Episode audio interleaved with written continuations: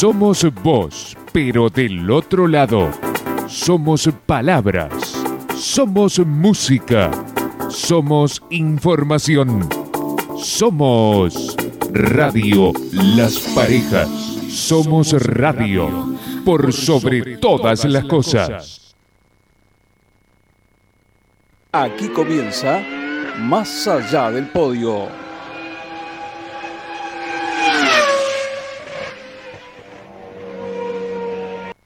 Ya me han dicho que soy bueno para nada y que el aire que respiro está de más. Me han clavado Hola, hola, hola, hola, ¿cómo están? Bienvenidos. Esto es Más Allá del Podio. Acá estamos, martes 13 de septiembre. Estamos en una nueva edición de Más Allá del Podio. Luego de lo que fue la Fórmula 1, mi nombre es Máximo Gallardo y estamos acá para hablar de automovilismo. Les decía, luego de lo que fue la Fórmula 1 en Monza, tuvimos mucho este fin de semana. Vamos a, tratar de, hablar un poco de todo, porque no solo tuvimos la Fórmula 1 con el Gran Premio de Italia, también tuvimos la definición de la IndyCar, que ya tiene campeón y es Will Power. Tuvimos el Mundial de Superbike que volvió después de, sus vacaciones de verano. Vamos a hablar también de lo que es el motociclismo un poco. Tuvimos el rally, eh, que también volvió un poco de- del receso. Eh, el Rally Mundial, una categoría que en la Argentina gusta mucho y Córdoba justamente está luchando para que el año que viene eh, vuelva la categoría más importante de rallies del mundo a visitar la República Argentina. Tuvimos el Mundial de Resistencia con Pechito López, así en Fuji, haciendo un nuevo podio, el, ganador de las 24 horas de Le Mans 2021. También tuvimos la no tan sorpresiva victoria de Franco Colapinto, el argentino en la Fórmula 3. Eh, pero tenemos mucho para hablar, eso es lo, importante. Y también con noticias que surgieron en las últimas horas, como por ejemplo, eh, que tiene que ver con, con la Fórmula 1, la noticia de que habrá tres pilotos de la IndyCar que están en eh, la órbita de la máxima categoría, estarán probando esta semana un test privado en el circuito de Barcelona en Cataluña. En McLaren estamos hablando de Pato Howard, Colton Herta y Alex Palou. Eh, de Colton Herta venimos hablando mucho en Más Allá del Podio porque es el piloto que está muy cerca de correr en Alfa Tauri en la próxima temporada en la Fórmula 1. Red Bull, eh, lo que es todo el, el equipo Red Bull de Fórmula 1, está metiendo mucha presión para que esto pase. Y justamente McLaren le da la posibilidad a Colton Herta, junto con Palou y con el mexicano Howard, de hacer un test privado en Barcelona con el McLaren de Fórmula 1 del año pasado, del 2021. Ya vamos a hablar un poco de, todo esto, vamos a meternos con las cosas que pasaron esta semana, pero vamos a hablar de, de lo sucedido el fin de semana. Vamos a hablar de lo que pasó en Monza, en Italia. Se habló muchísimo en las redes sociales, en Twitter, en Instagram, eh, en WhatsApp. Me llegaron mensajes de mucha gente preguntándome cuál era mi opinión por lo que pasó con, con el safety car. Pero para, para arrancar a hablar y, luego terminar con lo que pasó con, con el safety car, que, finalmente eh, terminó eh, con la victoria justamente de Max Verstappen, el Gran Premio de Italia, hay que hablar un poco de todo lo que fue el fin de semana. Un fin de semana en el que no, no llegó normal la Fórmula 1, porque muchas penalidades, justamente por cambio de motor, cambio de- de caja, por ejemplo, y cambio de otras cosas que, y bueno, penalidades mismas por el reglamento, algunas banderas amarillas que se saltearon en, en- en- en clasificación, bueno, muchas penalidades que terminaron con nueve autos en total penalizados, así que fue una grilla prácticamente invertida. Imagínense que la Fórmula 1 tiene 20 autos y tuvimos nueve autos que penalizaron, entre ellos Lewis Hamilton, Carlos Sainz, por ejemplo, algunos de los, de los pilotos que largaron desde el fondo, que por cierto llegaron muy adelante, hay que decirlo y lo vamos a destacar en, en un ratito. Así que no, no llegaba del todo normal a la hora de clasificar la Fórmula 1 en Italia, pero de todas formas íbamos a tener una buena quali, una quali que finalmente se la lleva Charles Leclerc en casa, porque es el gran premio no de Leclerc, sino de Ferrari, de la escudería Ferrari. ¿Y qué momento el de Ferrari para correr el Gran Premio de Italia? Un momento, yo creo que Ferrari llega al Gran Premio de Italia en el peor momento del año para la escudería, porque ha pasado por muchas etapas, ha pasado por la etapa de dominar en las cinco primeras fechas, después ha pasado por la, etapa de, de que, bueno, se quedaron un poco quietos a partir de Mónaco, que yo creo que, ya lo dije varias veces, fue el punto de inflexión de la temporada, y después empezó el debacle de Ferrari, empezó el debacle, levantaron de nuevo un poquito alguna victoria de Leclerc antes del receso, y al mismo tiempo que llegaba el debacle nuevamente para Ferrari, llegaba el dominio de Max Verstappen que lo, lo trae desde Francia. Imagínense. Así que, al mismo tiempo que llegaba el, el debacle de Ferrari, comenzaba el dominio de Max Verstappen y de Red Bull con un auto impresionante y con un Max Verstappen también impresionante y lo vamos a hablar porque lo que hizo este fin de semana, a ver, lo que pasó con el safety car no, no desmerece la carrera que hizo Max Verstappen. Para mí se la merecía, Max Verstappen merecía ganar la carrera de Verstappen, pero es verdad que eh, opacó un poquito lo que hizo el piloto neerlandés. A mí no me tapó nada lo del safety car, la verdad que yo vi una carrera estratosférica de Max Verstappen como aquella de Spa y como otras tantas que, ha tenido esta temporada. El campeón del mundo que dentro de un par de fechas será bicampeón del mundo si sale todo como, como se espera que, salga. Así que Ferrari llegaba al Gran Premio de casa, al Gran Premio de Italia, la carrera más eh, trascendente para el equipo, más trascendente para los tifosi más una de las más trascendentes para la Fórmula 1, porque está Mónaco, está yo creo que después Silverstone y está ahí Monza, junto con Spa, son las eh, carreras más emblemáticas que tiene la categoría, y así llegaba Ferrari a, esta carrera, ante su gente, repito, eh, eh, en su país, con la prensa, con la prensa que, que no le está perdonando nada a Ferrari, y bueno, también venían de, lo que había pasado las últimas semanas, ¿no? Las paradas, los errores estratégicos, los malos resultados, la pérdida de puntos, que repito, viene pasando desde Mónaco para mí, que es el punto de inflexión verdadero de la, de la temporada, con aquella estrategia inentendible cuando Charles Leclerc podía ganar eh, el Gran Premio de local también para el piloto monegasco. Así llegaba la Fórmula 1 a Italia y todos creíamos que podía levantar cabeza de alguna forma Ferrari. Y tuvo la oportunidad. Charles Leclerc hace la pole, 1.20, 161 es el tiempo de Charles Leclerc. Muy apretado ahí con, con Max Verstappen, 145 décimas eh, por detrás. Tercero Sainz, cuarto Pérez. Eh, era lo que se daba. Después Sainz tenía que penalizar, al igual que Lewis Hamilton, por ejemplo, que se iban a alargar eh, para el fondo. Allí es cuando recomodaba la parrilla la FIA, que tuvimos que tardar un, rato en, conocer ese mismo sábado la parrilla oficial, porque la FIA tuvo que renegar bastante con todas las penalidades que, que, ocurrieron por, por, el cambio de, motor, de, de, caja de cambios y, otros cambios, eh, eh, otras modificaciones que trajeron varios equipos, varios pilotos. Eh, repito que, es penalidad en la Fórmula 1 en la, en la parrilla cuando se dan este tipo de cambio en la puesta a punto.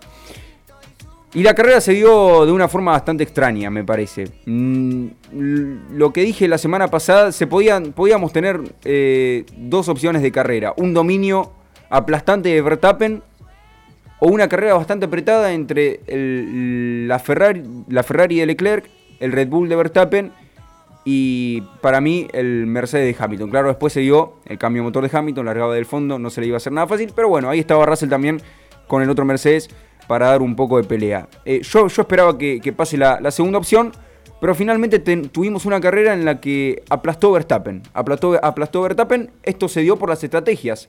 Leclerc largó muy bien desde la pole position, Russell también hizo una buena largada, tratando de, opacar un poquito allí a, a Max Verstappen.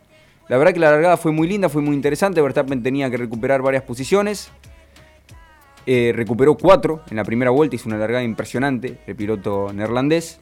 Y ya enseguida se lo, pasó a Russell y se mete segundo. Ahí sabíamos que iba a ser una batalla estratégica entre Leclerc y Verstappen, sobre todo porque tenían autos parejos. No es que Verstappen en pista se lo iba a comer crudo a, Charles Leclerc en ese momento. Este, tenemos que tener en cuenta que los dos estaban con gomas blandas.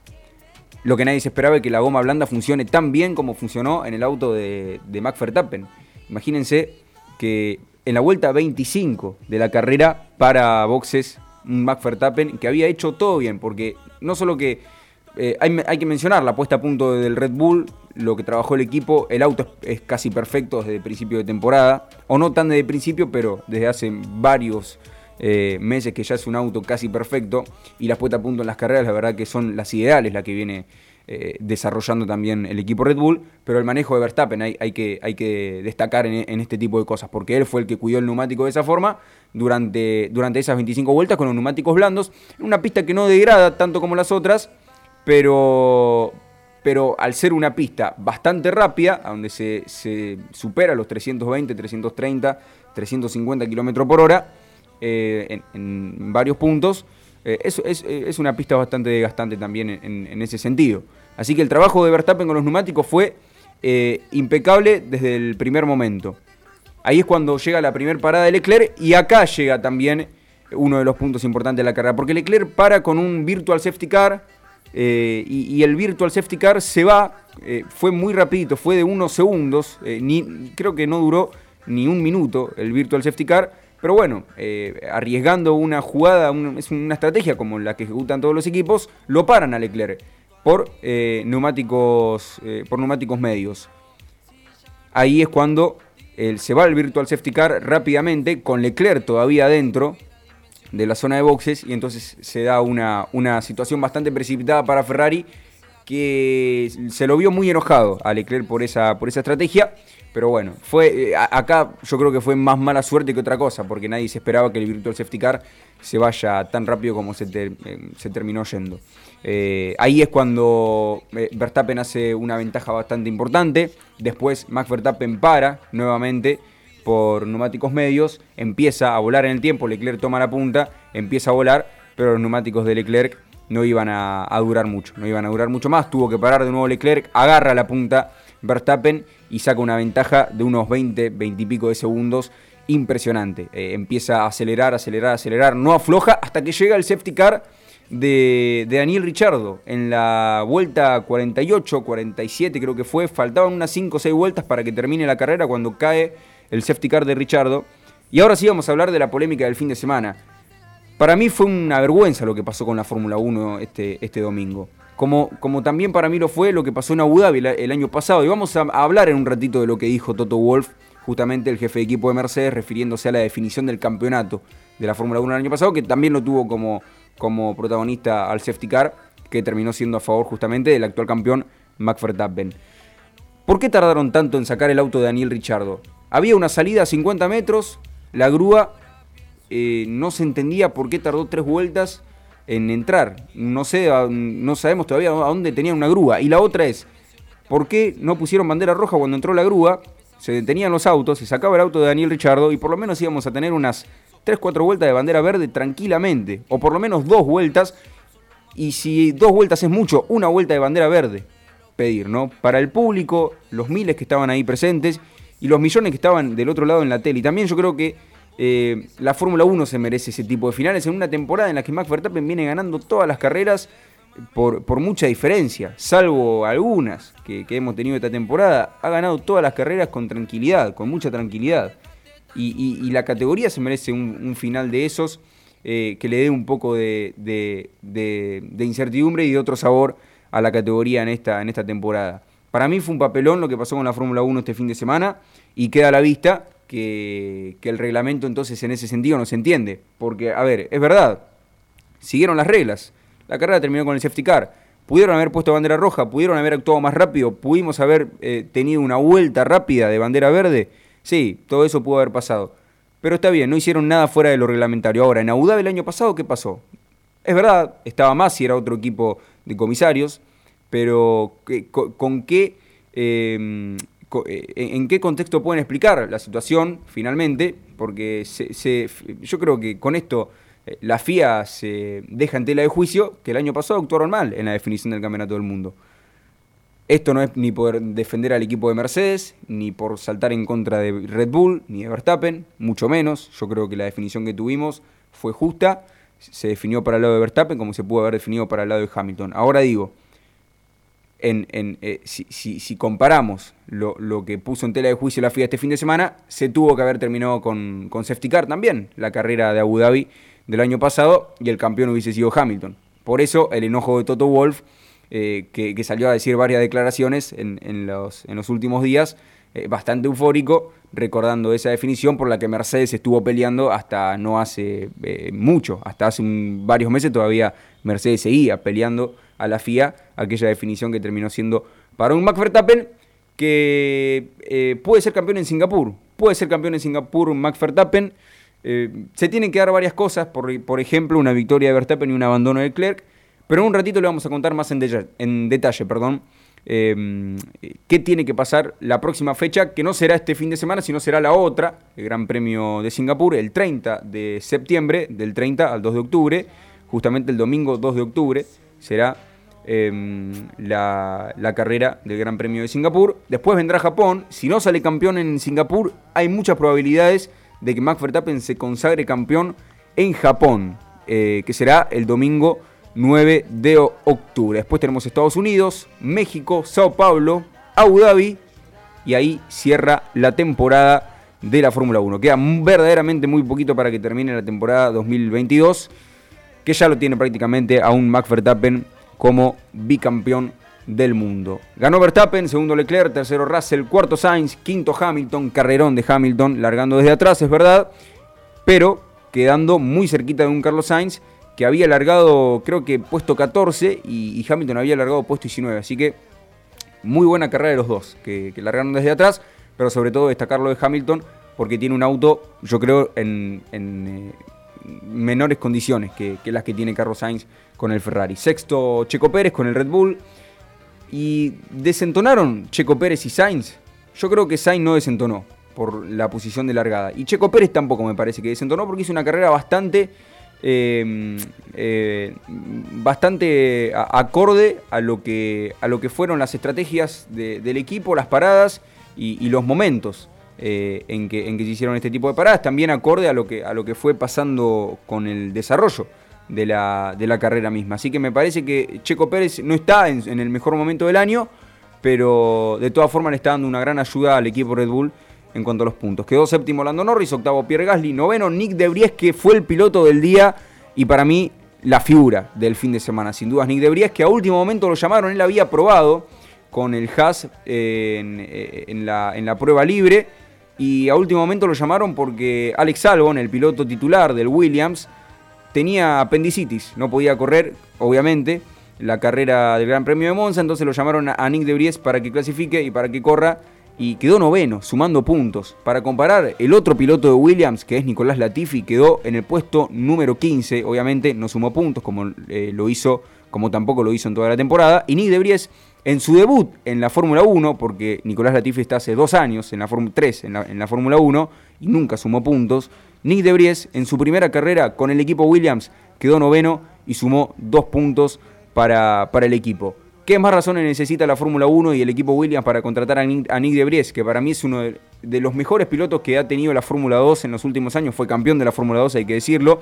Después se quedó sin lugar, eh, inentendible, en la Fórmula 1 y se tuvo que ir a la Fórmula E, en la que fue campeón del mundo de Fórmula E. Y ahora, en su debut en la, en la máxima categoría, mete dos puntos con un equipo Williams que, que es para lo que está, pero que por ahí los pilotos no pueden dárselo. Bueno, acá llega el neerlandés que es rapidísimo, es muy talentoso y, mejora la calidad de piloto también que tiene la parte de atrás de la parrilla de la Fórmula 1, que yo creo que hoy en día es muy pero muy necesario. Así que ojalá que lo veamos a Nick de Bries eh, como, piloto, como piloto titular reemplazando a Latifi la próxima temporada en la Fórmula 1. Décimo quedó Wang Yusu, también muy buena carrera de otro rookie con el equipo de Alfa Romeo. Décimo primero Esteban Ocon y décimo segundo Mick Schumacher. ¿Cómo está el campeonato. ¿Por qué digo que Max Verstappen se puede consagrar campeón dentro de muy poquito? Porque tiene una ventaja de más de 120 puntos respecto a Charles Leclerc. 335 puntos son los que tienen Max Verstappen, 219 son los que tienen Charles Leclerc, que yo creo que a esta altura el rival va a ser Checo Pérez, que está tercero con 210 puntos, para ver quién se queda con el subcampeonato del mundo, porque todo lo otro se lo va a llevar Max Verstappen sin lugar a dudas. Cuarto Russell con 203 puntos. También quiero destacar lo de Russell, volvió a hacer otro podio. 15 carreras de 16, quedando entre los 5 mejores. Solo una, que fue justamente la de, la de su casa, la del Gran Premio de, Silverstone, allí en Gran Bretaña, porque es, británico. Eh, fue la única que no quedó dentro de los 5 mejores. Después, todas las otras, eh, las otras 15 carreras quedó dentro de los 5 y muchas de ellas dentro del podio. Así que hay que destacar la, regularidad de George Russell porque verdaderamente es impresionante y ahí se demuestra por qué está cuarto en el campeonato con 203 puntos para el equipo de Mercedes. Falta la victoria todavía de Mercedes. Llegará para Russell, llegará para Hamilton. Esperemos que llegue la victoria antes de que termine el año para el equipo Mercedes porque se lo merecen, sobre todo la gran evolución que han tenido eh, a lo largo de cada carrera. No fue nada fácil para ellos el cambio de reglamento y, sería lindo ver una, victoria del equipo Mercedes con cualquiera de sus dos pilotos antes de que, de que termine el año. Quinto Carlos Sainz con 187 puntos, sexto Lewis Hamilton con 168 unidades, séptimo Lando Norris 88 puntos, octavo Esteban con 66 puntos, noveno Fernando Alonso 59 puntos, décimo Valtteri Bottas con 46 puntos, los 10 primeros de la Fórmula 1 Repito, Max Verstappen se puede considerar campeón del mundo en Singapur. Si no es en Singapur, va a ser en Japón. Pero falta muy poco para tener a un nuevo bicampeón del mundo de la Fórmula 1. Vamos a una pausa y en un ratito venimos con eh, más de la máxima categoría, un par de noticias que se dieron este, esta semana, en estos días. Vamos a venir también con lo que pasó con el eh, rally, también corrió el Superbike, también corrió el WEC, eh, la victoria de Colapinto, la verdad que tuvimos de todo este fin de semana. Vamos a una pausa y ya volvemos con más allá del podio. Los relojes Mistral te acompañan a donde quiera que vayas. Son divertidos, son coloridos, son sumergibles, son relojes Mistral. Los colores del tiempo en las mejores relojerías del país. Alberto G. Moro, desde 1971 innovando en la fabricación de cilindros y equipos hidráulicos. Más de 50 años de experiencia, moderna planta con más de 3.000 metros cuadrados y más de 1.500 clientes satisfechos. Alberto G. Moro, expertos en productos hidráulicos, cilindros, válvulas, cilindros hidráulicos, equipos hidráulicos, accesorios, cada uno de nuestros productos desarrollados con maquinaria de última generación en Las Parejas, Santa Fe, ruta 178, teléfonos 471-505, 471-430. Taller Mayores en Red, programa de inclusión digital para personas mayores. Inicio lunes 12 de septiembre. Duración dos meses, a cargo de la profesora Estela Monti. El curso se dicta en el punto digital. Horario, lunes de 9 a 11 horas, viernes de 14 a 16 horas. Los cupos son limitados. Taller Mayores en Red. Municipalidad de Las Parejas, Ciudad de Oportunidades.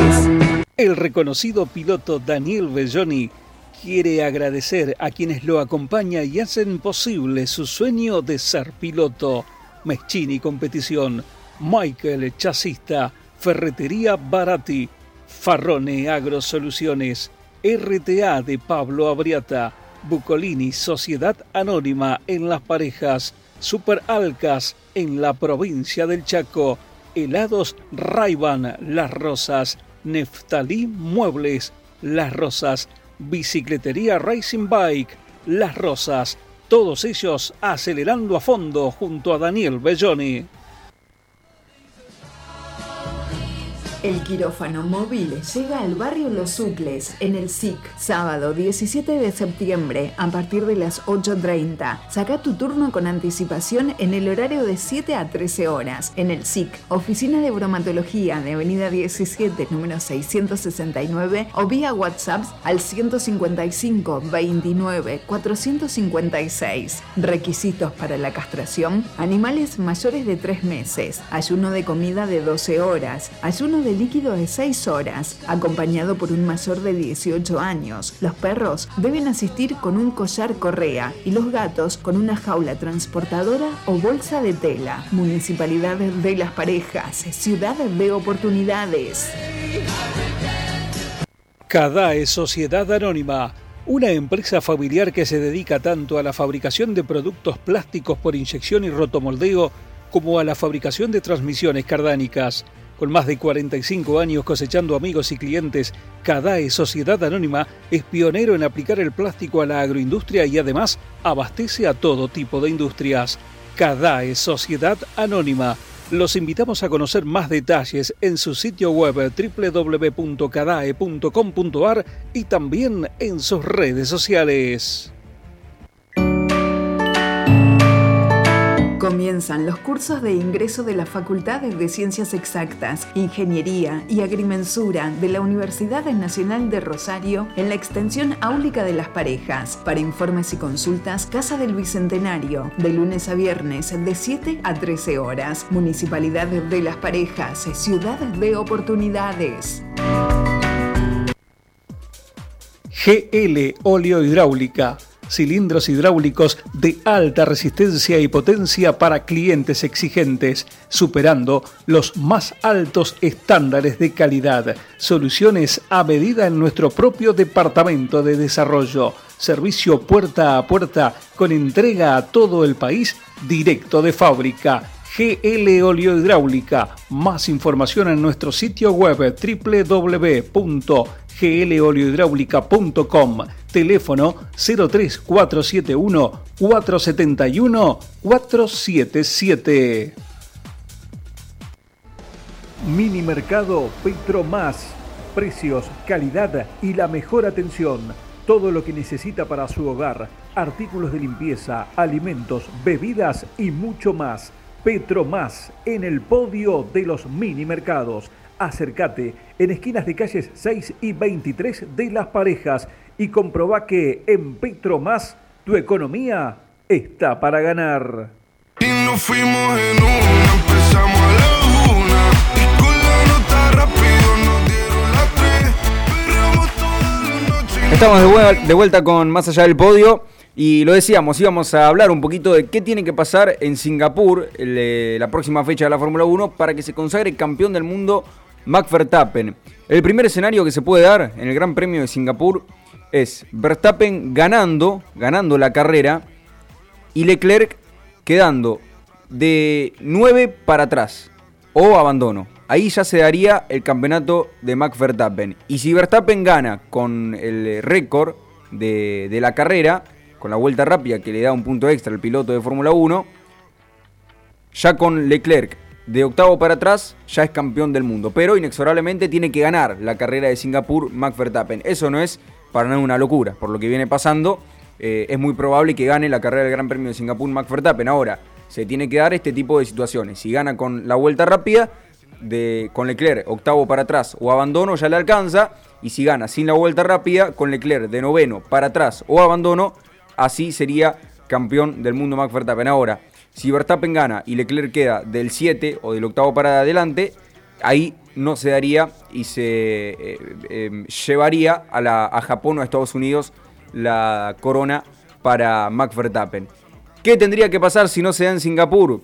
Verstappen tendría que ganar las dos primeras, las dos próximas carreras, es decir, tendría que ganar Singapur y si hace podio en Japón, ya es el campeonato para Max Verstappen sin depender de un resultado de Max Verstappen. Es decir, si no se dan los resultados que le decía recién en Singapur, por ejemplo, gana Verstappen eh, en Singapur y Leclerc hace podio o no sale del, noveno, y ahí, ahí, no se daría el campeonato de Max Verstappen. Pero con esa victoria de Singapur y un podio próximo en Japón, sin depender del resultado de Leclerc, se consagraría campeón del mundo. Así que es muy probable que pase en, en eh, Singapur, en Japón o también se puede dar en Estados Unidos.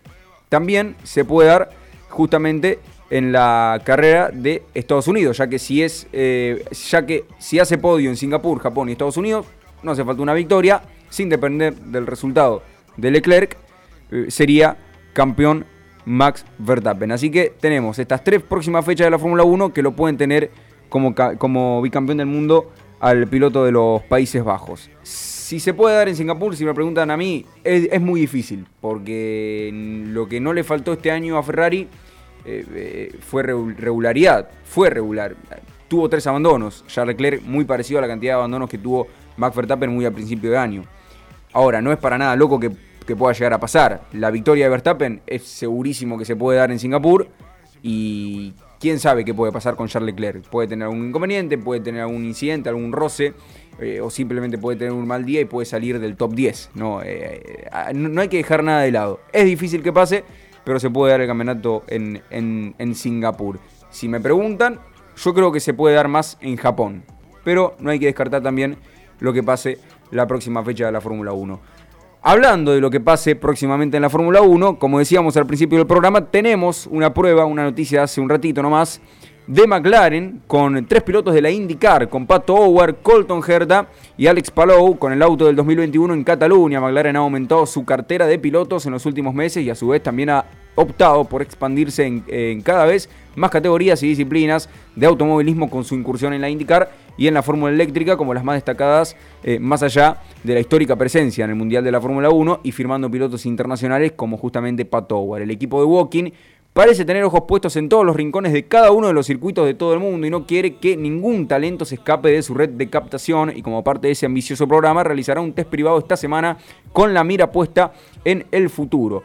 El miércoles 14 hasta el viernes 16, McLaren pondrá sobre el asfalto del circuito de Barcelona el monoplaza que compitió la pasada temporada en la máxima categoría del automovilismo para llevar a cabo un test privado junto a tres pilotos de renombre de la IndyCar, Pato Howard, Alex Palou y Colton Herta serán los tres encargados de ponerse al volante del MCL 35M 2021 durante las tres jornadas de pruebas, miércoles, jueves y viernes, que le servirán al equipo británico para valorar el talento y el rendimiento de cada uno de ellos al volante de un coche de la Fórmula 1 y a su vez hacer comparaciones de forma directa. Así que a partir de mañana estarán probando en Barcelona un test privado, tendremos muy pocas imágenes, pero algo vamos a tener.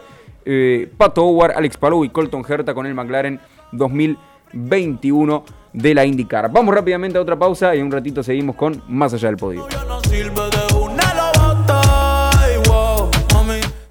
Los relojes Mistral te acompañan a donde quiera que vayas. Son divertidos, son coloridos, son sumergibles, son relojes Mistral.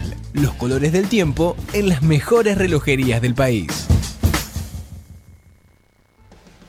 Alberto G. Moro desde 1971, innovando en la fabricación de cilindros y equipos hidráulicos. Más de 50 años de experiencia, moderna planta con más de 3.000 metros cuadrados y más de 1.500 clientes satisfechos. Alberto G. Moro expertos en productos hidráulicos, cilindros, válvulas, cilindros hidráulicos, equipos hidráulicos, accesorios, cada uno de nuestros productos desarrollados con maquinaria de última generación. En Las Parejas, Santa Fe, Ruta 178, teléfonos 471-505, 471-430. Taller Mayores en Red, programa de inclusión digital para personas mayores. Inicio lunes 12 de septiembre. Duración dos meses. A cargo de la profesora Estela Monti.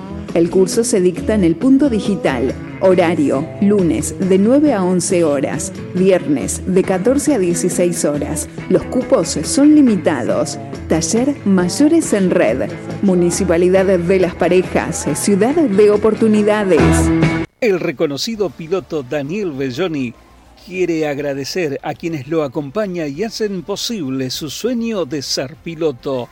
Meschini Competición, Michael Chasista, Ferretería Barati, Farrone Agrosoluciones, RTA de Pablo Abriata, Bucolini Sociedad Anónima en Las Parejas, Super Alcas en la provincia del Chaco, Helados Raiban Las Rosas, Neftalí Muebles Las Rosas, Bicicletería Racing Bike, Las Rosas, todos ellos acelerando a fondo junto a Daniel Belloni.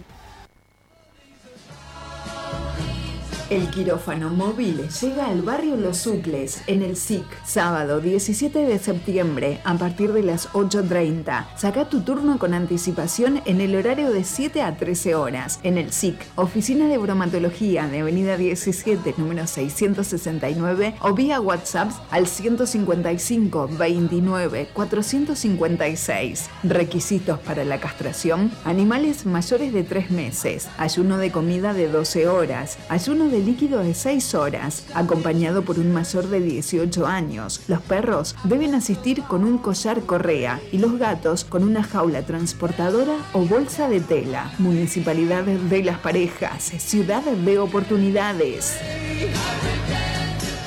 CADAE Sociedad Anónima, una empresa familiar que se dedica tanto a la fabricación de productos plásticos por inyección y rotomoldeo como a la fabricación de transmisiones cardánicas. Con más de 45 años cosechando amigos y clientes, CADAE Sociedad Anónima es pionero en aplicar el plástico a la agroindustria y además abastece a todo tipo de industrias. CADAE Sociedad Anónima. Los invitamos a conocer más detalles en su sitio web www.cadae.com.ar y también en sus redes sociales. Comienzan los cursos de ingreso de las Facultades de Ciencias Exactas, Ingeniería y Agrimensura de la Universidad Nacional de Rosario en la extensión áulica de las parejas. Para informes y consultas, Casa del Bicentenario, de lunes a viernes de 7 a 13 horas. Municipalidad de las Parejas, Ciudad de Oportunidades. GL Óleo Hidráulica. Cilindros hidráulicos de alta resistencia y potencia para clientes exigentes, superando los más altos estándares de calidad. Soluciones a medida en nuestro propio departamento de desarrollo. Servicio puerta a puerta con entrega a todo el país directo de fábrica. GL Oleo Hidráulica. Más información en nuestro sitio web www.gloleohidráulica.com. Teléfono 03471 471 477. Mini Mercado Petro Más. Precios, calidad y la mejor atención. Todo lo que necesita para su hogar. Artículos de limpieza, alimentos, bebidas y mucho más. Petro Más en el podio de los mini mercados. Acércate en esquinas de calles 6 y 23 de Las Parejas y comprobá que en Petro Más tu economía está para ganar. Y vas a ver que era Seguimos con más allá del podio y tenemos campeón de la IndyCar 2022. En la una seca se definió el campeonato en la última fecha para Will Power, que se consagró por segunda vez en su carrera como campeón de la IndyCar Series, el piloto del equipo Penske con el auto número 12. Se llevó el campeonato luego de quedar tercero. La victoria fue para el español Alex Palou, uno de los pilotos que a partir de mañana estará probando con el equipo McLaren en Barcelona, el Fórmula 1 2021. Segundo quedó Joseph Newgarden, tercero eh, justamente el campeón Will Power. Cuarto Felin Rosenbix, quinto Christian Lungar, sexto Scott McLaughlin, séptimo Romain Grosjean, octavo Pato Howard, noveno Marcus Ericsson y décimo Alexander Rossi, campeón Will Power de la IndyCar 2022 allí en la una seca. También se corrió la segunda fecha de la NASCAR, de los playoffs, estamos hablando de lo de- en Kansas, los playoffs de la categoría más importante con autos con eh, techos de la temporada 2022. Fue victoria para Uva Wallace, la segunda victoria de Uva Wallace en la categoría. La, la primera se dio en Taladega, recuerdan, el año pasado, una carrera que terminó lamentablemente con bandera roja por la lluvia, pero aquella fue la primera del eh, piloto estadounidense eh, con Toyota en la categoría. Segundo quedó Denny Hamlin, tercero Christopher Bell, cuarto Alex Bowman, quinto Martin Truex Jr., sexto William Byron, séptimo Ross Chastain, octavo Kyle Larson, eh, noveno Ryan Blaney, décimo Daniel Suárez. Victoria para Uva Wallace en la segunda fecha de los playoffs de la NASCAR Cup 2022. Y ya tenemos una comunicación, lo tenemos para saludar a Damon. ¿Cómo estás? Estás un poco averiado, ¿eh? Con ingeniería fina, pero estás acá en más allá del podio. Hola, hola Maxi, sí, sí, este, estamos igual, estamos igual. Este, ¿Ustedes me escuchan bien ahí? Sí, perfecto, perfecto, perfecto. Bueno, bueno, bueno, un cariño grande para todos. Es un poco de resfrío, seguramente después del fin de semana que fue muy cargado de, de transmisiones con el Superbike, con IndyCar, este, bueno, ya mejorando un poco en, lo- en los próximos días. Pero bueno, ha sido fin de semana intenso, como bien contabas al principio, con todo lo que dejó la Fórmula 1 y el resto de las categorías. Sí, eh, bueno, justamente vamos a hablar de todo. Queremos eh, hablar de- del Superbike, queremos hablar de la definición de la Indy, tenemos, tuvimos el Rally, tuvimos el WEC. eh, pero rápidamente quiero un concepto de lo que pasó con el safety car, eh, después la- las declaraciones de, Toto Wolf recordando Abu Dhabi. Eh, lo hablé brevemente, di mi punto de vista, que para mí fue, fue un papelón, se pudo haber manejado la situación de otra manera. eh, pero bueno, eh, siguieron las reglas. Pero ¿por qué no lo hicieron en Abu Dhabi? No llega el debate en ese, en ese punto. Sí, a ver, yo creo que hay tres cosas para analizar. Primero, que fue un papelón, ni Sí, hablar. sí, sí. Tres- 337 mil personas todo el fin de semana en Monza. Y las millones que que estaban la- en casa. el, el, el, el circuito más rápido de todo el calendario para que la carrera termine detrás del safety car eh, primero, ¿no? Eso la verdad es algo que la Fórmula 1 tendría que replantearse para adelante. Eso por un lado. Por otro lado, se cumplió al pie del reglamento, digamos. Lo que está escrito en el reglamento FIA fue lo que se hizo en la carrera, entonces por ese lado está perfecto. Y como bien decís, lo que deja abierta la puerta es por qué no hicieron eso el año pasado. El año pasado la realidad es que la carrera de, de Abu Dhabi eh, tendría que haber terminado con Paiscar. Claro. El campeonato tendría que haber terminado Siguiendo la misma con lógica. Entonces, ¿qué pasa? En ese momento, en ese momento, alguien, Masi o alguien más, dijo, no, no podemos terminar el campeonato con Paiscar, un campeonato del que se venía hablando todo el año, ¿no? Entonces, resolvieron aplicar otro criterio para generar la espectacularidad de una gran definición y eso fue lo que pasó, en- en- eh, además todo desordenado, Sí, con sí, Max, sí. que fue el único que pudo adelantar rezagado, bueno, todo lo que ya sabemos que pasó en la definición del campeonato. Entonces, aquella vez se obró mal y esta vez se obró bien. Lo, lo curioso es que debería ser siempre así, como fue en Monza. Eh, entonces hay que bancarse. Ahora, pará, eh, pará. la- en las críticas ahí. su- supongamos que, que- que había una vuelta de bandera verde. Yo lo que me pregunto, ¿qué hacían Botas y Sunoda adelante, adelante de Charles Leclerc? Porque eso también era, era eh, eh, muy perjudicado. Imagínate si se largaba con, con bandera verde, lo tenía Botas y a Sunoda adelante de, Mac, de Max Verstappen, ni siquiera iba a poder pelear mano a mano. Sí, por eso Se manejó la- todo la- muy mal. las reglas, a partir de lo que ha pasado en los últimos años, yo creo que tiene que tener un- una especie de actualización, de cambio. Eh, no, no, no, no hay que comparar entre categorías, pero está más que claro, por ejemplo, eh, las 500 millas de Indianápolis este año te metió una bandera roja faltando muy poquito para que se, se relance con las últimas cinco vueltas a fondo, como tiene que ser. Y si se dan las condiciones acá, además fue muy raro todo lo que tardaron ¿no? con el auto de, de Richardo. Eh, fue fue extremadamente largo todo, yo creo que ni ellos sabían bien No, qué hacer, ¿no? si, iban a poner la roja o no. Sí, sí. sí. De todas maneras, esto no cambia el resultado. Por ahí ponían la roja, relargaban y. No, y fue, fue, un peligro lo que pasó, ¿eh? porque era, lo- era muy estrecho el lugar, los autos pasaban muy cerquita de la grúa. En- ahí, ahí yo creo que, que debió haber bandera roja, pero bueno. Sí, sí, pero por eso, bueno, combo. son esas cosas que, que uno no entiende demasiado. La letra fría del reglamento eh, eh, se agarran de eso en algunas oportunidades y en otras son más a criterio de lo que de lo que venga mejor. Y la verdad, eh, no, no cambia mucho las cosas. En- a nivel resultado, Max ya le ganó 11 carreras, está a dos del récord de Sí, Vettel y de sí, Schumacher en cuanto a cantidad de victorias en una temporada. Y cuando todos pensaban que con este nuevo reglamento la Fórmula 1 iba a ser un No, cambio no. drástico, iban a todos iban a estar peleando, iba a haber 6, 7 candidatos en cada carrera, nada, no pasó nada de eso. El Red Bull es un auto increíble y Sí. Max está en un año formidable. ¿no? Ahora, qué auto, qué auto el que tiene Red Bull, ¿eh? que es, es, es impresionante. Lo, lo, lo que, lo que cambió de, de- de principio de temporada es impresionante. El auto va, va sobre un riel. Sí, bueno, eh, eh, es, es como sucedió con el Mercedes Sí. en su momento, eh, cuando le tocó tener a Hamilton un auto increíble. Como el La- W12, yo recuerdo la- ese, ese era W12 del 2020 que también iba, volaba. Por eso, por eso, hay, hay autos que marcan una época, eh, en este caso, a ver, no, es- no es de... No hay que extrañarse por lo que ha conseguido Adrian Newey, estamos hablando Sí. del el mejor técnico que tiene la Fórmula 1 de la historia, un Adrian Newey que viene de la época de Williams, con Damon Hill, con Jacques Villeneuve, que fue campeón en McLaren con Mika Hakkinen, dos veces campeón, que ganó los cuatro títulos con Vettel en Red Bull.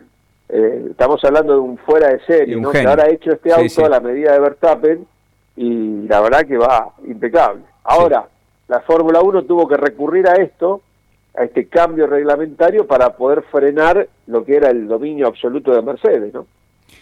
Bueno, campeón Power de la IndyCar, tenemos campeón de la IndyCar, fue Will Power finalmente. Eh, ni Dixon ni Newgarden pudieron hacer mucho contra un Power que, fue muy regular, fue, hizo una carrera tranquila. Bueno, en realidad el que hizo una, una buena carrera dentro de todo fue Newgarden, que la verdad que avanzó desde el fondo porque se le complicó en la clasificación, quedó segundo, pero con un Power ahí tercero no, no podía hacer nada después cuando, cuando sumaban los puntos. Sí, totalmente. Will Power fue a hacer lo que tenía que hacer, sabía la ventaja, había hecho la pole histórica, recordamos eso el sábado, superó a Mario Andretti, ahora con 68 poles es el piloto con mayor cantidad de pole position en la historia de la categoría y sabía Qué momento que- para hacerla. ¿eh? Claro, claro, justo en la última del año y sabía que tenía que cuidar esa ventaja, además sus rivales largaban casi todos atrás y como bien decías, New Garden fue del puesto 25 hasta el segundo. Palou hizo una carrera bárbara, es, eh, cerrando la temporada realmente con un carrerón, el piloto de Chip Ganassi. Y Power hizo lo que tenía que hacer, que que cuidarse, hacer, sí. sumar buenos puntos y finalmente, bueno, terminó ganando. Dixon y Ericsson, que eran los otros rivales al campeonato, la tuvieron muy difícil, no tuvieron para nada una buena carrera. Y una lástima eh, lo de Callum Nylon, ¿no? Eso te iba a que decir, había- sí. largaba en primera fila el piloto del Juncos y después, bueno, tuvo una falla en el motor. Cuando iban 40 y pico de vueltas, estaba ahí entre los cinco primeros y esto lo sacó de la carrera, pero ha sido un, un cierre de año, más allá del resultado, realmente muy positivo para, para el equipo del argentino Ricardo Juncos. Fin de semana con muchos argentinos de protagonistas. Bueno, la victoria de, de Franco Colapinto nada menos el día sábado en el último sprint para la Fórmula 3 de, de la temporada. La pudo festejar ahí con Gabriel Batistuta, que estuvo justamente, fue el que le dio el, el premio de la, Sí. de la quali a, a- a- de la pole a Charles Leclerc, fue el encargado. Eh, y, pudo compartir la victoria del, del argentino Colapinto de 19 años en Monza. Después tuvimos el podio en las 6 horas de Fuji. Segundo quedó Pechito López con el Toyota número 7 eh, en, la, en la carrera de Fuji. Eh, tuvimos la gran clasificación que después se opacó por lo que pasó en la carrera de Calum Nailo, pero no deja de, de sorprender el talento de- del piloto del equipo argentino en la IndyCar del Juncos Racing. Y a Tati Mercado en el Superbike también. Sí, sí, Tati, bueno, primero eh, respecto a Juncos, eh, contarles que ya anunció que la próxima semana va a tener, la próxima semana, la próxima temporada va a tener dos autos, así que es una gran noticia para el equipo de Ricardo, va a haber auto 78, vamos a ver quién será el piloto que se llevará algún joven o, o algún consagrado a indicar, vaya a saber- uno a saber en qué está trabajando, ¿no? Para, Sí. para tener el compañero de Calum Nightlot, así que eso es muy bueno. Y mm, respecto a Tati, bueno, no fue un año bueno para Tati, no viene siendo una buena temporada, el equipo no, no hay forma, no mejora. De hecho, en la última carrera del fin de semana en Francia prácticamente no pudo ni, ni, ni completar una vuelta. Así que bueno, una pena para Tati que, que está lidiando ahí con, con la onda que, que no, no, no anda, ¿no? Tampoco andan las oficiales, salvo alguna No, carrera y que le cuona que se puede meter ahí en el top 5, pero con mucho trabajo. Así que no, no, no, no es un buen año para, para las motos Honda en el, en el Mundial de Superbike. Un Mundial de Superbike que se puso al rojo Sí, vivo, ¿no? eso. Eh, ¿qué- me, me, me explicás qué pasó el- con, con Ría y Bautista? Porque eh, no pude ver la carrera, no, no, no estaba en ese momento de, de la carrera en mi casa, eh, pero eh, cuando llegué vi las redes sociales encendidas, los fanáticos de Ría y los fanáticos de Bautista pegándose por todos lados en Twitter.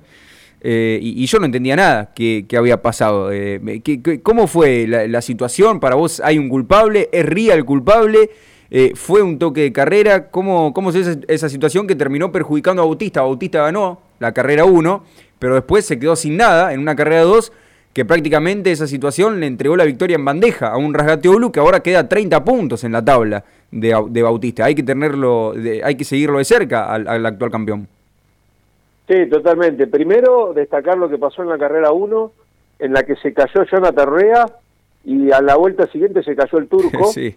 y terminó ganando Bautista, que amplió la diferencia, llegó casi 50 puntos la distancia en el campeonato en ese momento.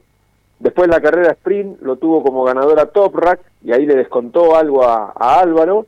Y como bien decías vos, este, la gran polémica fue en la carrera final, donde había- recién había empezado la carrera, estaban como Sí, siempre sí, sí. luchando Toprak, Álvaro, Jonathan y, y, y Redding en los primeros lugares. Iban apenas creo que dos vueltas. Eh, cuando se tira por adentro Jonathan Rea a superarlo a Bautista en, en una de las pocas curvas en las que se podía adelantar ahí, la curva 13 del circuito, y lo termina golpeando a Bautista, tirándolo. Este, Bautista se cae, abandona la carrera y a Rea le dan una penalización de vuelta larga, con lo cual pierde muy poquito, pierde apenas dos lugares, termina quinto y suma algunos puntos, que eso es lo que enoja a la gente de Ducati. Ellos entendieron que tenía que tener una penalización más fuerte, que al menos no, no sume puntos, ¿no? Este, ¿Qué, después, qué bueno, pasó después? ¿Se, se encontró con Bautista? ¿Pudo dialogar? Sí, sí, hablaron los pilotos. Bueno, Álvaro muy caliente. Álvaro sostuvo Sí. en ese momento de que Jonathan. Rea lo fue a tirar a propósito. este, Jonathan le explicó que no, que él mantuvo la trazada para... Sa- para sabemos, que, sabemos que no, no es el estilo de Ría, para nada. No, por eso, ahí yo puse una encuesta en las redes y está muy empatado entre la gente que opina que lo tiró a propósito y la gente que opina eh, que, que fue un gran error de Jonathan Rea en este caso. Bueno, yo, yo mi opinión, eh, he visto la maniobra del domingo hasta acá muchas veces, lo he hablado con Sebastián también, con Sebas, eh, no solo en la transmisión, sino que después charlamos, y eh, yo creo, lo que sí estoy convencido que es un gran error de Jonathan Rea, eso no hay ninguna duda, que se, se excedió en la maniobra y, y termina golpeándolo a, tirándolo a Bautista. Ahí está el error del norirlandés. Ahora, no me, me parece a mí que, lo haya hecho intencionalmente. Yo le creo a Jonathan Rea cuando dice que no fue la intención de él tirarlo. Sí, sí, sí. ¿Y, a, y a dónde me agarro de- para tener ese planteo de creerle al, al seis veces campeón del mundo? Primero, Jonathan no es un, un, un tipo que, que, que intempestivo, digamos. No, no, no, no, no es mala leche, para decirlo en Es Argentina. uno de los es uno de los más experimentados de la categoría, primero, Sí, por un sí, lado. Segundo, si, si fuese un tipo que ante la menor presión en contra eh, tira a un piloto, lo hubiese tirado a Bautista en el 2019 cuando le ganó 11 carreras seguidas. Ahí por ahí tenía motivos para en, en alguna plantarle cara y tirarlo. Sí, sí, sí, sí. Y la otra, que está corriendo hace dos o tres temporadas, muy fuerte, eh, tocándose, rozándose, se han caído porque han pasado situaciones límites con top rack y nunca se tiraron a propósito. Los, los golpes que fueron en algún punto fue porque se, la maniobra misma se fue al carajo de, de- de- de- de enredarse tanto al límite. y ¿no? sa- y sabemos cómo es en ese sentido el motociclismo, que, que van, a, van Sí, todo el tiempo al roce. si miramos los antecedentes, claramente Jonathan Rea no es un piloto que corra sucio. Sí, en este caso, lo que a mí me parece es que debió tener una penalización poco más fuerte. O sea, dos vueltas largas o tal vez algún recargo después de la carrera que lo deje eh, fuera de la zona de puntos. Ahí coincido con Bautista de que, bueno, a él lo dejan en cero y Jonathan suma algunos puntos. Esa es la cuestión. ¿Sabés qué me hace acordar? parece- Salvando la distancia entre las situaciones, a cuando Hamilton lo, lo colgó a Verstappen en, en Silverstone. Eh, obviamente son categorías distintas, situaciones muy distintas, eh, pero eh, uno se pone a pensar, en ese momento Hamilton tampoco tuvo que haber sumado puntos y en, e- en esta situación Ría, bueno, bueno. Ría tampoco. Bueno, bueno, ahí, ahí volvemos a lo mismo. Eh, siempre discutimos lo mismo sobre Silverstone. La sanción no estuvo acorde a lo que pasó. Claro. Era para bandera negra sí, y sí. por ahí a- acá Rea también era para sacarlo de la carrera listo. Y listo. Pero, pero eh, yo no creo que, mm, que, que haya sido a propósito. Eh, eso estoy, me, me, me baso en lo que te decía antes. Estamos hablando de un tipo que, que nada, es un corredor eh, nato, un competidor espectacular, un tipo que sabe lo que es ganar, sabe lo que es perder Sí, y sí, no sí, va a entrar en esa No, de, no, de sí. tirar a otro piloto. Me parece que cuando pasen los días Bautista seguramente va a bajar con eso, va a entender. Y bueno, ahora sí, la cosa está caliente y, y vamos a ver cómo se desarrollan las próximas carreras, Maxi. Muy bien, también eh, tuvimos el Rally Mundial este, este fin de semana. Eh, volvió el rally después de, de un par de, de- de meses que no teníamos a, a la categoría más importante de rally, es justamente en Grecia. Fue victoria para Thierry Nubil, segundo quedó Tanak, tercero Dani Sordo, cuarto Pierre-Louis Lubet, quinto Craig Breen, allí el piloto de Losa. Eh, un saludo. Sí. Eh, Craig Breen con el Ford. El único hincha que tiene Exacto. El único hincha. Mirá, eh, ya está quinto, eh, ojo. Eh, bien. ojo, ojo que, que lo, lo vio hace rato allá el amigo. Sexto, eh, Takamoto Katsuta. Séptimo, el Mil Lindholm. Octavo, Nikolai Grisien.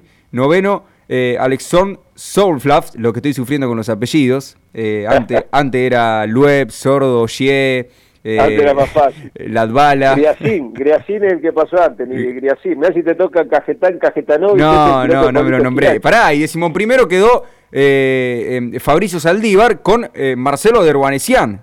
¿eh? Así Bien. que, para mencionar Bien. también.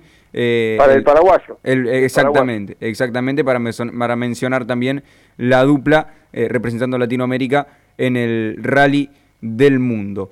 Eh, con la despedida de un grande, no estamos hablando ni de Lueb, ni de Ogier, ni, ni de justamente estamos hablando de Raúl Barceló. Sí, sí, fue el último fin de la última transmi que hizo Raúl Barceló. Nosotros justo estábamos ahí para hacer el Mundial de Superbike y nos cruzamos con, con Rulo, con Pablito Esquilachi. Estaba Viñone que había terminado el, el WEC en Fuji, así que estuvimos charlando un rato. Este, bueno, eh, nada, Rulo lleva muchos, muchos, muchos, muchos años transmitiendo carreras y bueno, va a buscar un poco más de tranquilidad los fines de semana pero la voz de la voz de la Cupé Fuego nada menos. Sí sí la voz de la Cupé Fuego. Aquel que no lo tiene por ahí eh, seguramente creo que todos los que están escuchando este programa en algún momento vieron ese ese escucharon ese relato vieron esa esa definición eh, y enseguida se me viene a la cabeza eso no y sin duda después también una de las voces del Dakar y, del rally. Claro además eh, supo tener su momento grande en Canal 7 con Coche a la Vista, que era un clásico de los domingos a la noche, las transmisiones de Fórmula 1 con Héctor Acosta, estuvo incluso con el Lole como comentarista en varios grandes premios, Rulo. y bueno, siempre cuenta esa, esa, anécdota que Lole enseguida se dio cuenta que no estaban escuchando el sonido de la carrera del año pasado. ¿Te acordás? Porque no había turbo. No, había turbo. No había turbo. Eh, además de mi compañero en el Dakar, mi, mi, mi gran compañero en la en las transmisiones de los campeonatos mundiales de pechito en el WTCC. Así que también. pasamos muchas, muchas transmisiones juntos y bueno, vamos a seguir en contacto con Rulo, por supuesto. Pero bueno, fue muy muy lindo poder saludarlo ahí en el, en el final. Vamos a arreglar para tenerlo uno de estos martes a Raúl al aire. así que claro. seguramente, seguramente lo vamos a tener. Bueno, ya estamos sobre el final, ya estamos en, en la última vuelta de, Más Allá del Podio.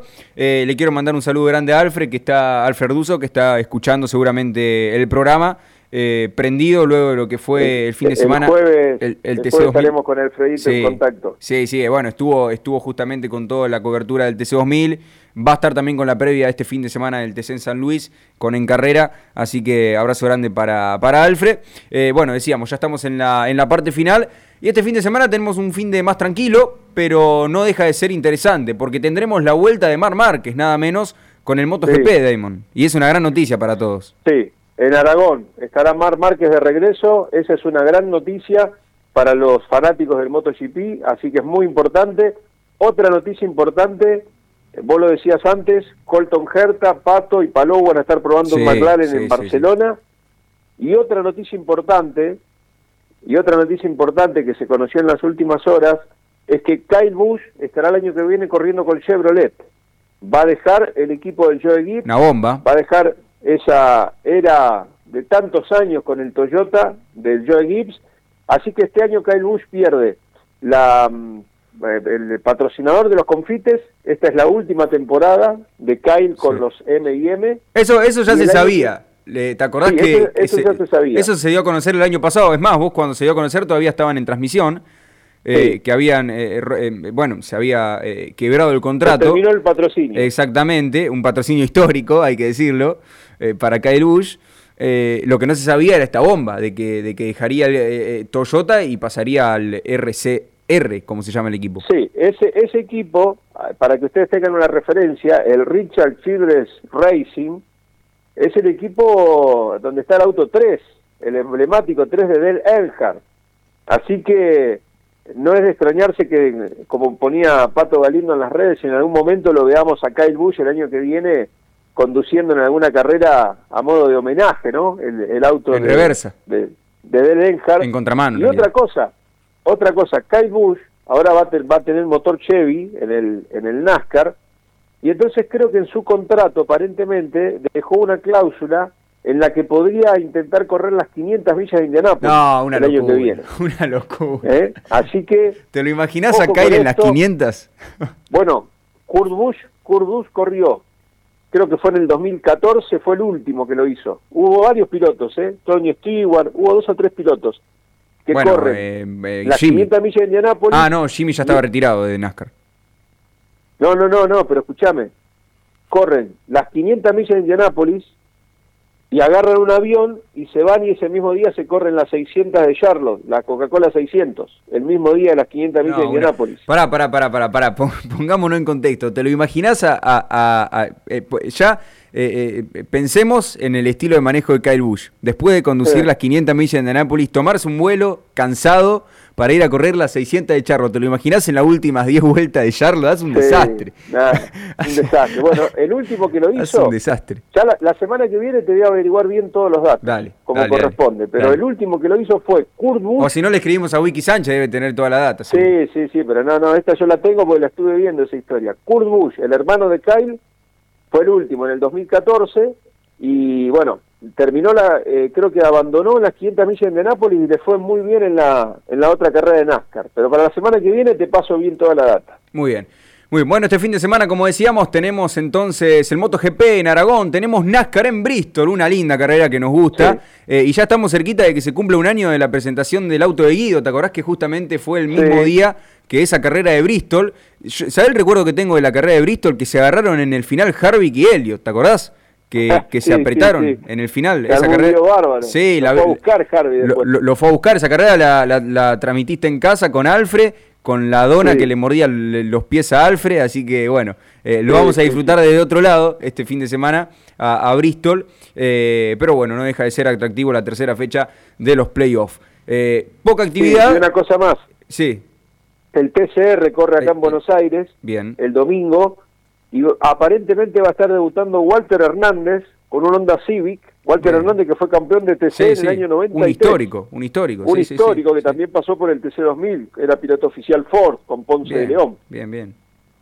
Hacen Estuvo carrera, eh, hacen carrera. Yo te lo digo, lo, vi a, Balcarce. lo vi a Tito Besone ganando de 12 a primero en San Nicolás. Eh, es- es- estos tipos, esta clase de pilotos nunca pierden la mania.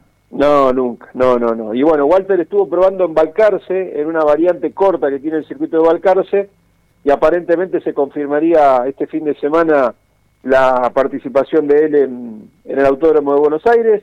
Y yo anoche estuve charlando un ratito con Moriarty, con Agustín Canapino, en lo que fue la presentación del Turismo Nacional.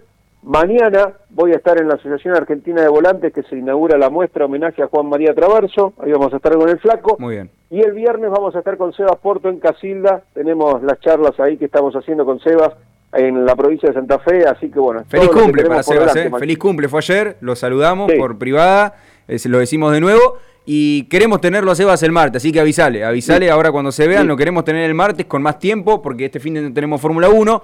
Tenemos el MotoGP en Aragón, la carrera será el domingo a las 9 de la mañana, eh, de la mañana horario Argentina, así que sería lindo tenerlo, lo vamos a hablar para tenerlo el martes que viene a Sebas. Pero nos tenemos que ir ya de esta edición de Más allá del podio, Damon.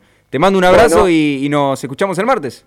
Abrazo grandote, saludos para todo el equipo, abrazo para Juli, saludos a todo el equipo de la radio y estamos en contacto máximo la semana que viene con más allá del podio. Abrazo gigante a todos los Gracias. amigos de Radio Las Parejas. Gracias, Chau, chau, un chau. abrazo grande, saludos para todos. Esto fue el tercer episodio de Más Allá del Podio por la 95.5. Gracias Juli, gracias a todos los que tuvieron del otro lado. Nos vemos el martes que viene con todo lo que pase con el MotoGP, el Gran Premio de Aragón y la previa de lo que puede ser la consagración de Max Verstappen en el Gran Premio de Singapur de la Fórmula 1. Gracias a todos, esto fue Más Allá del Podio.